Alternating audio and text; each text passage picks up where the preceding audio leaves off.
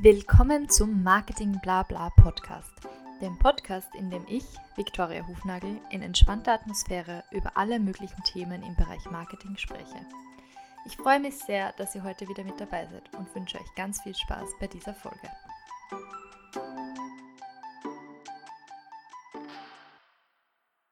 Willkommen zur zweiten Folge des Marketing Blabla Podcasts. Heute werde ich das große Geheimnis lüften, worum es in der ersten Staffel gehen wird. Manche konnten es vielleicht schon erahnen, basierend darauf, was ich in der ersten Folge gesagt habe, darüber, wie wichtig es ist, die richtige Zielgruppe zu wählen und die richtige Zielgruppe auch zu kennen. Das bedeutet nicht nur, dass ich ungefähr weiß, wo die wohnen, wie alt die sind und vielleicht eine Person daraus kenne, sondern diese wirklich, wirklich zu analysieren, bis auf die Grundfesten. Weil je besser ich jemanden kenne, umso besser kann ich auch den Inhalt ähm, auf diese Zielgruppe abstimmen. Und wir werden uns nicht Zielgruppen allgemein anschauen, sondern auf eine speziell eingehen. Und zwar ist das berühmt, dass die berühmt-berüchtigte Gruppe Gen Z ähm, darunter fallen all jene, die zwischen 1997 und 2012 geboren sind. Ähm, wie ihr schon merkt, ist eine ziemlich große Spanne und ähm, kaum möglich, diese alle über einen Kamm zu scheren. Bin mir sicher, auch einige von euch gehören zu dieser Zielgruppe. Zum Beispiel, ich bin 1997 geboren, ähm, würde daher noch dazugehören und andererseits, wenn du 2012 geboren bist und daher jetzt erst acht Jahre alt bist, ähm, wärst du genauso in dieser Zielgruppe.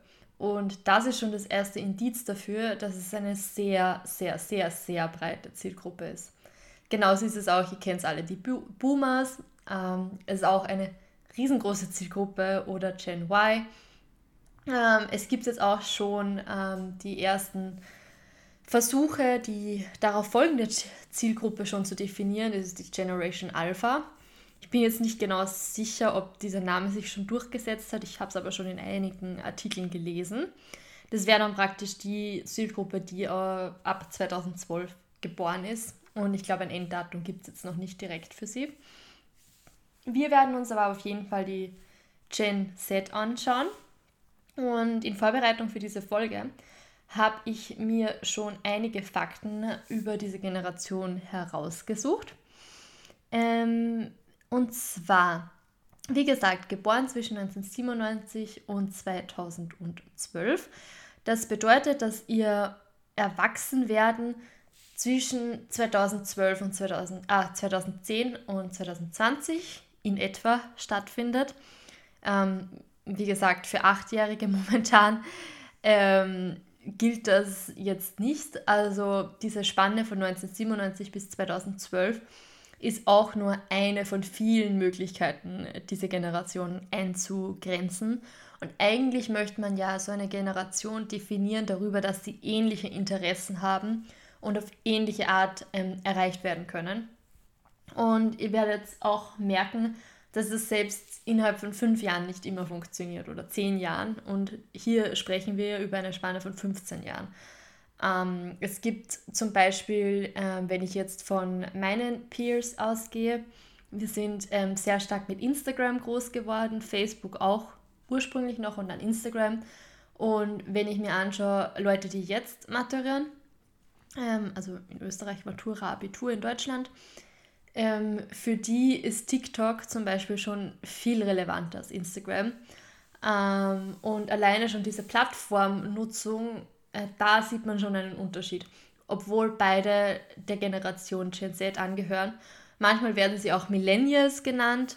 Ist nicht genau das gleiche, aber es gibt einen Überschnitt auf jeden Fall, also eine Schnittmenge. Eben die, die ums Millennium, um 2000 geboren sind. 1995 bis 2005 oft. Ja, ähm, die Generation hat auch viele Namen bekommen ursprünglich. Ähm, ungefähr der Prozess, den wir jetzt gerade mit der Generation Alpha durchlaufen. Ähm, manche haben vorgeschlagen, sie Digital Natives zu nennen, hört man auch oft. iGeneration hat sich nicht so durchgesetzt, das kam natürlich von Apple. Ähm, Gentech, Gen Y ähm, also wie, wie dann ähm, NetGen, Plurals, Zoomers, angelehnt an Boomers, beziehungsweise auch Generation Snowflake. Ähm, und den finde ich vor allem sehr, sehr spannend, weil ähm, das praktisch so das ausdrückt, dass die Generation unter Anführungszeichen, ich sage es jetzt gleich, nichts mehr aushält. Und mir ist es sehr wichtig, dass in dieser Staffel um keine Wertung geht. Auf keinen Fall wird jemals was gewertet. Wir werden zwar Meinungen hören von verschiedenen Personen, aber es sind Meinungen, wie gesagt. Und die haben auf keinen Fall Allgemeingültigkeit. Es geht mehr darum, die Komplexität des Themas zu begreifen und zu versuchen, möglichst viele Facetten davon aufzugreifen. Also bitte nehmt nichts wortwörtlich wissenschaftlich belegt. Wenn es wissenschaftlich belegt ist, werden wir das auch ähm, klar so kommunizieren. Ansonsten handelt es sich wirklich um ähm, ja, die, den Versuch, ein Bild der Generation zu zeichnen. Und bei Snowflake eben geht es darum, dass wir sehr, ich sage jetzt wir, also die Generation Z, ähm, sehr, ähm, ja, wie gesagt, nicht, nichts mehr aushalten, dass ähm, wir von der Menge an Daten, das ist auch oft so ein Erklärungsversuch, ähm, überwältigt sind. Und das ist auch was, was ich jetzt in meiner Recherche gefunden habe. Also es gibt so unendlich viele Möglichkeiten und ich bin sicher, jeder von euch kennt das, wenn es um die Berufswahl geht oder die Schulwahl, Wahl des Studiums. Ähm, einem steht wirklich die Welt offen ähm, oder liegt die Welt zu Füßen. Ähm, und es ist extrem schwer, sich dafür was zu entscheiden. Und diese Überwältigung mit der Realität ist häufig eben ein, ja, bietet eine Angriffsfläche für andere Personen zu sagen, dass ähm, ja, wir eben Snowflakes sind, ähm, die praktisch ja, schnell, schnell schmelzen, nicht wirklich klarkommen, überwältigt sind oft. Ähm, ja, was äh, diese Generation ähm, auch noch aus, ausmacht, ist, ähm, dass eben momentan ein häufig ein großer Fachkräftemangel herrscht, ähm, vor allem in Europa oder Österreich. Und daher sogar es sehr gewünscht ist, dass neue Leute in den Arbeitsmarkt eintreten und ähm, man sich praktisch frei aussuchen kann, welchen Job man wählt. Ähm, es gibt ja nicht mehr nur die ähm, lokalen Begrenzungen, also ich kann jetzt nicht nur mehr national in Österreich arbeiten, sondern es ist praktisch jedem möglich, via Internet ähm, irgendwo auf der Welt zu arbeiten, egal wo er wohnt. Und das ist eben auch ein Faktor, warum ähm, ja, so eine Überforderung damit da ist, weil man hat natürlich auf der einen Seite diese ganzen Optionen, auf der anderen Seite hat man aber auch ein großes Bewusstsein dafür, was in dieser Welt alles schief läuft. Und daher ist der Anspruch der Gen Z oft äh, der, die Welt zu verbessern und nicht nur den Lebenslauf. ähm, wohingegen eben in der hervorgehenden Generation, also eben Millennials beziehungsweise eben Gen Y, eben sehr viel darum ging, den eigenen Lebenslauf auf Vordermann zu bringen. Und jetzt will man halt wirklich eine Bedeutung in seinem Job finden ähm, übrigens, alles, was ich jetzt erwähne, ist tatsächlich recherchiert.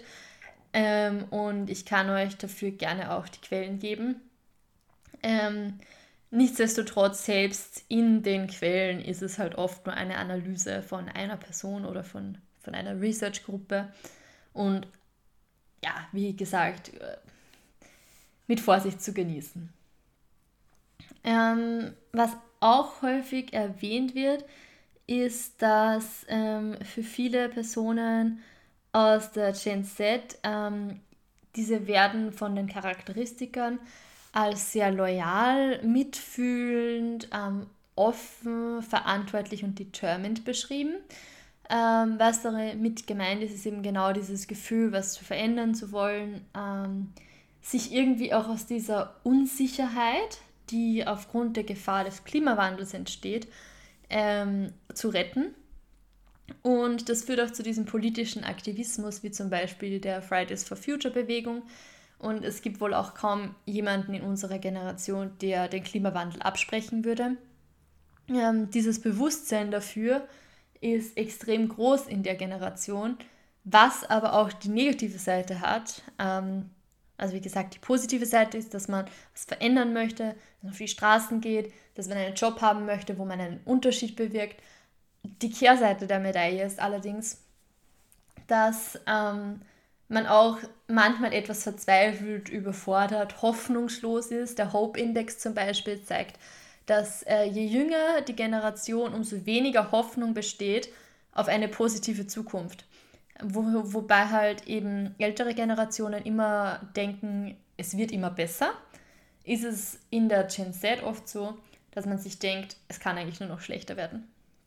Und genau das ist ähm, jetzt ohne speziell auf die momentane Situation eingehen zu wollen, weil das werde ich in einer eigenen Folge noch, machen, ähm, merkt man eben genau dieses Gefühl, dieses, diese Überforderung, dieses, eine allgemeine Ermüdungserscheinung, ähm, weil eben diese Generation zum Beispiel von 9-11 kaum noch beeinflusst wurde, was eines der hauptweltpolitischen Erlebnisse war ähm, für die ältere Generation und wo jeder sagen kann, wo er war zu dem Zeitpunkt, als von 9-11 berichtet wurde. Und die eben für die Gen Z, die waren da 2001, ja maximal vier Jahre alt, die haben jetzt oft kein bewusstes, äh, kein, keine bewusste Erinnerung davon. Für sie ähm, und das ist jetzt meine Einschätzung, sind eben Themen wie der Klimawandel oder auch jetzt die Corona-Krise, Pandemien, viel realere Gefahren. Auch der Terrorismus hat natürlich trotzdem noch eine Riesenrolle aufgrund der Anschläge in äh, Paris, London, Deutschland und eben kürzlich auch in Wien leider. Ähm, einen großen Einfluss auf diese Unsicherheit, auf dieses, ähm, ja, auf, auf Gefahren, auf dieser Welt, aber eben auf eine andere Art als, als damals. Ähm, aufgrund eben der Charakteristika, die ich gerade erwähnt habe, ist für viele Gen Zedler ein ehrlicher und moralisch integrer Chef sehr wichtig. Ähm, beziehungsweise auch ein, sie suchen oft einen Job, wo eine Work-Life-Balance ähm, gegeben ist. Darauf werde ich auch ähm, noch genauer in, in den Interviews eingehen, ähm, beziehungsweise wenn wir uns die Jobbeschreibung von einem klassischen Marketingjob ansehen, ähm, weil eben da oft darauf hingewiesen wird, dass keine Überstunden nötig sind, dass man ähm, arbeitsfreie Wochenenden hat, äh, wobei das eben in der Generation davor überhaupt kein Faktor war. Und deshalb ist es auch eben super wichtig, auf der einen Seite, wenn ihr Teil der Gen Z seid und in den ähm, Arbeitsmarkt einsteigen wollt, einfach ein bisschen reflektierter zu sein, nach was ihr genau sucht, was eure Kriterien für einen guten Arbeitsplatz sind. Und eben auf, andere, auf der anderen Seite, wenn ihr euch die Gen Z als Zielgruppe ansieht, was sind der ihre Bedürfnisse, ihre Bedürfnisse. Und genau deshalb möchte ich euch die erste Staffel über so ein spezifisches Thema machen, weil natürlich, ähm, ich könnte euch jetzt noch stundenlang was über die Gen Z erzählen, werde ich auch in dieser, Folge, äh, in dieser ähm, ersten Staffel, beziehungsweise mit Gästen über verschiedene Themen sprechen. Allerdings ähm, geht es mir mehr darum, dass ihr so ein bisschen ein Gespür bekommt, wie man überhaupt eine Zielgruppe festlegt, anhand welcher Faktoren.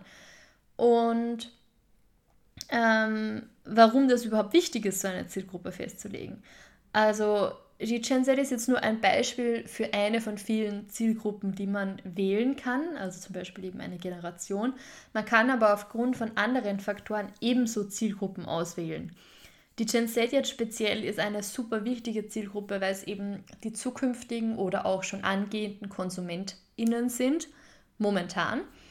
Ähm, die, sie steigen in den Arbeitsmarkt ein, haben dadurch ein Disposable Income, das sie auch dann ähm, für gewisse Dinge einsetzen können, beziehungsweise Taschengeld bei den Jüngeren. Und nachdem die Generation ja immer älter wird und immer mehr Einkommen hat, vermutlich, wie wenn man sich das anschaut, das größte Einkommen ähm, oder das größte verfügbare Einkommen, um äh, für sich auszugeben, ist ja meistens so zwischen ja, 30 und 45, 50, je nachdem. ähm, da. Und ähm, diese Gruppe ist praktisch diese zukünftige Gruppe der 30- bis 50-Jährigen. Ich hoffe, das macht jetzt Sinn. Und darauf werden wir auch noch später eingehen. Oh, ich sehe schon einige Folgen ahead. Ähm, es ist wichtig, die ganz bald abzuholen, weil je früher man jemanden schon in seinen Funnel reinbekommt, je früher jemand den Kaufprozess oder den Entscheidungsprozess eintritt und schon mal was von der Marke gehört hat, umso wahrscheinlicher ist es später, dass er auch dann wirklich dort kauft und sei es wirklich Jahre später. Und deshalb ist es so wichtig zu verstehen, was diese Generation ausmacht und wieso so extrem viele Firmen versuchen, diese zu erreichen. Weil, genau wie vorhin erwähnt, wo sind denn Gen Z? Sie sind auf Instagram, sie sind auf TikTok, sie sind kaum noch auf Facebook. Ähm, aber genau das eben zu erkennen und zu wissen, wo finde ich meine Zielgruppe und was interessiert die, ist super wichtig, weil ich dann eben meine Kommunikation dementsprechend anpassen kann. Ähm, so, das war jetzt eine sehr lange Einführung. Ähm, ich möchte jetzt noch kurz darauf eingehen, wie man überhaupt äh, Zielgruppen definiert, anhand welcher Faktoren. Und möchte da jetzt ein paar die, die größten Punkte durchgehen. Also man spricht immer von demografischen bzw. sozioökonomischen Merkmalen. Was bedeutet das? Ähm, demografisch, da geht es eher so um Hard Facts. Ähm, wie vorhin schon erwähnt, das Alter zum Beispiel gehört dazu, aber auch ähm, der Wohnort, also wirklich diese Basic Facts. Ähm, Wohnort kann sein zum Beispiel Österreich oder einfach, fangen wir ganz oben an, Europa, Österreich, Oberösterreich, Linz oder vielleicht noch ein Viertel von Linz. Also es kann wirklich, kann man sehr genau ähm, definieren. Dann ist das Geschlecht auch noch ein Teil davon, ähm, männlich, weiblich oder eben eine andere Form des Geschlechts. Ähm, einfach um gewisse Produkte haben einfach ja, einen, einen höheren, ganz einfaches Beispiel, wenn wir von Damenhygieneprodukten sprechen, werden wir hauptsächlich Damen ansprechen. Außer wir wählen jetzt eine, ja, eine Strategie könnte ich mir auch vorstellen, wo ich sage, ich spreche jetzt Männer an und möchte das normalisieren, dass auch Männer zum Beispiel diese Produkte kaufen. Auch total valide. Nichtsdestotrotz muss ich dann wissen, dass ich Männer anspreche und wie ich mit denen spreche, wird anders sein, als wenn ich jetzt eine Frau anspreche.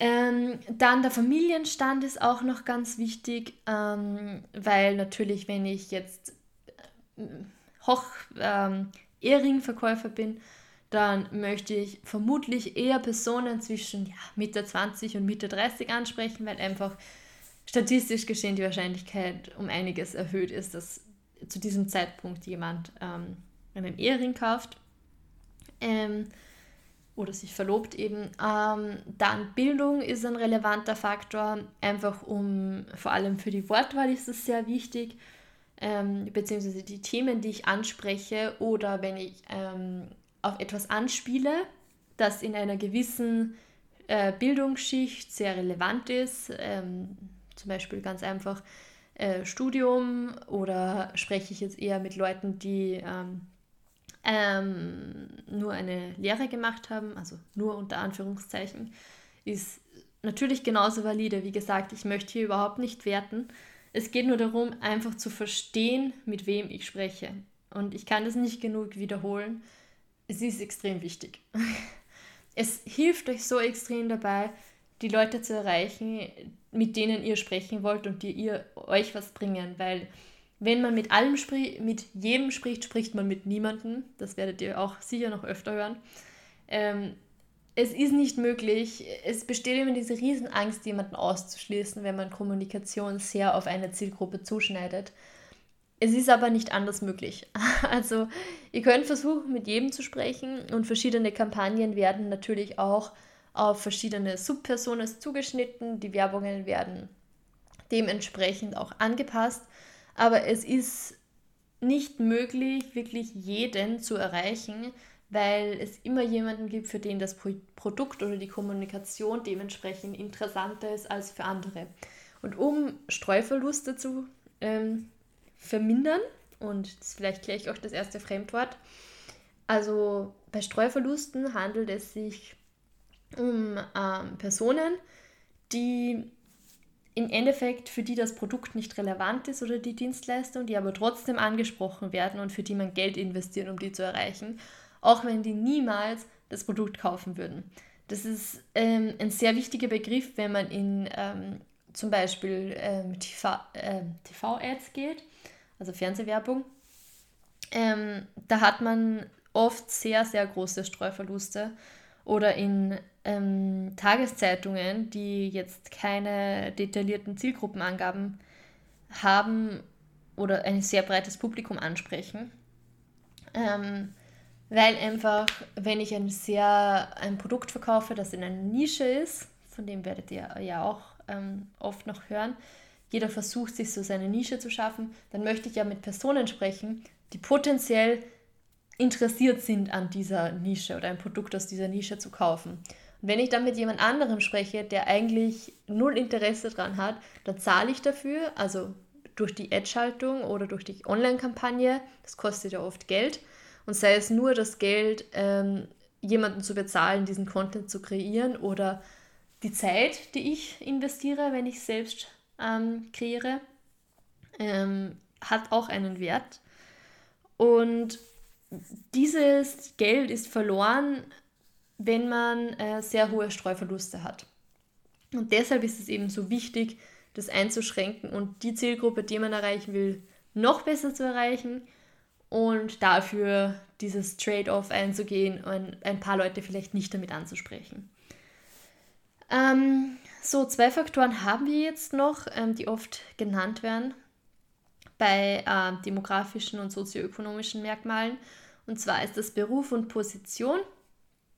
Ähm, da geht es halt auch darum, wenn ich jetzt ein Produkt habe, das speziell auf eine Berufsgruppe passt, sei es jetzt ein Gerät für einen Automobilkonzern,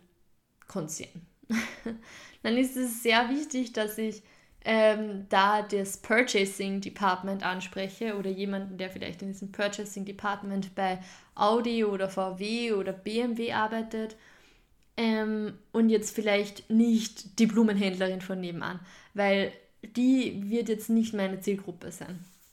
Und eben, das ist einerseits der Beruf, andererseits die Position da drinnen ähm, wer hat in einem Unternehmen und da wird es wirklich schwierig herauszufinden, wer im Unternehmen die perfekte Ansprechperson ist, um Entscheidungen wie den Ankauf von so einer Industriemaschine zum Beispiel zu treffen, ähm, zu wählen, zu treffen. Genau, das wollte ich sagen. Also, mit wem muss ich sprechen, wer kann das entscheiden und wo fange ich am besten an? Es muss auch nicht immer die Person sein, die am Ende die Entscheidung trifft, aber wie komme ich mal in die richtige Richtung? Übrigens, jetzt habe ich sehr lange über diese Merkmale, über diese ähm, soziodemografischen Daten gesprochen. Viel wichtiger mittlerweile, und da gibt es einen, würde ich sagen, Konsensus im Marketing, ähm, sind die psychografischen Mark Merkmale. Da ähm, es nicht mehr nur möglich ist, Personen aufgrund der vorherigen genannten Merkmale einzuschließen, ähm, sondern mehr auch darum geht, welche Interessen haben sie, das ist der nächste Faktor, und Einstellungen, Präferenzen, ähm, weil diese Faktoren, das seht ihr auch dann, wenn wir später mal in den Facebook Business Manager reingehen, könnt ihr sehr genau auswählen, welche Interessen jemand hat. Also jeder liked Bands zum Beispiel oder folgt gewissen Accounts, ähm, Einstellungen zum Beispiel, wenn ich jetzt sehr auf Mindfulness zum Beispiel Leuten folge, die diese äh, Themen vertreten. Oder ähm, Präferenzen, also zum Beispiel sehr viele Accounts gehen ja speziell auf Umweltschutz oder Nachhaltigkeit, Veganismus, diese Richtung. Das kann ich eben alles einsehen. Also ich kann über meine Zielgruppe wirklich extrem viel herausfinden. Und wenn ich weiß, dass was ihr wichtig ist, dann kann ich auch diesen Punkt hier finden wo ich mit ihnen in Kontakt trete über, über diese Dinge, die sie bereits wichtig finden und so einfach eine größere Relevanz für sie bilden mit meiner, meinem Produkt. Ähm, muss ich kurz einen Schluck trinken. Ähm, übrigens, nehmt euch ruhig einen Tee, einen Kaffee, wenn ihr euch diese Folgen anhört. Ich persönlich höre ja oft ähm, Podcasts während dem Frühstück. Ähm, vor allem so Wissenspodcasts, weil man ja da schon viel mitnehmen kann am Anfang des Tages und aber auch ganz gemütlich ist, finde ich, zum Zuhören. Zumindest ist ähm, das mein Anspruch. Ähm, wo waren wir? Genau, Psychogra psychografische Merkmale. Ähm, genau, das nächste ebenso, ähm, welche Herausforderungen und Bedürfnisse haben Sie? Was will die Zielgruppe? Was ist ihr wichtig? Was ähm, ist ihr auch bewusst, dass sie es braucht? Weil viele haben ja ein Bedürfnis, das sie aber jetzt nicht so klar in Worte fassen können. Und hier kommt die Interpretation ins Spiel. Ähm, wenn ich jetzt durch Umfragen zum Beispiel gewisse Ergebnisse bekomme, muss ich die natürlich analysieren und interpretieren. Weil im besten Fall, und das ist jetzt wirklich die Königsklasse, lese ich das heraus oder interpretiere ich Ergebnisse so, dass ich Ergebnisse bekomme, die vielleicht jetzt nicht direkt ähm, kommuniziert worden, weil es der Zielgruppe einfach auch gar nicht bewusst ist, dass sie dieses Bedürfnis hat.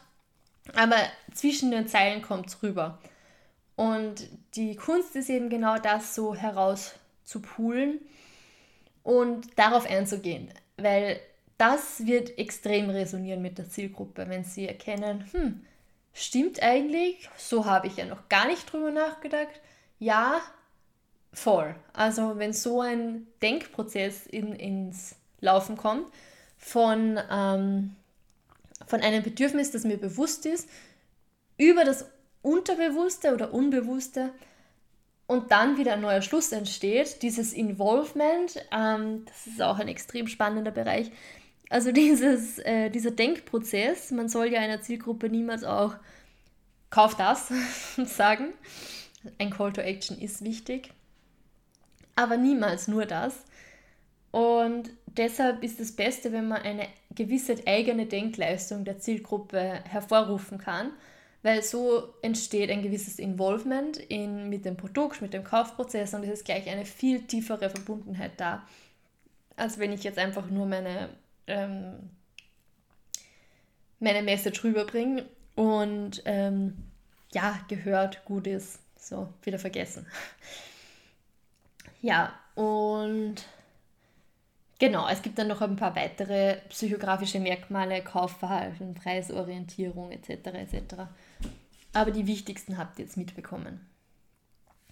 So, ähm, Jetzt habt ihr so einen Überblick darüber, wie man ungefähr Zielgruppen einschränken kann.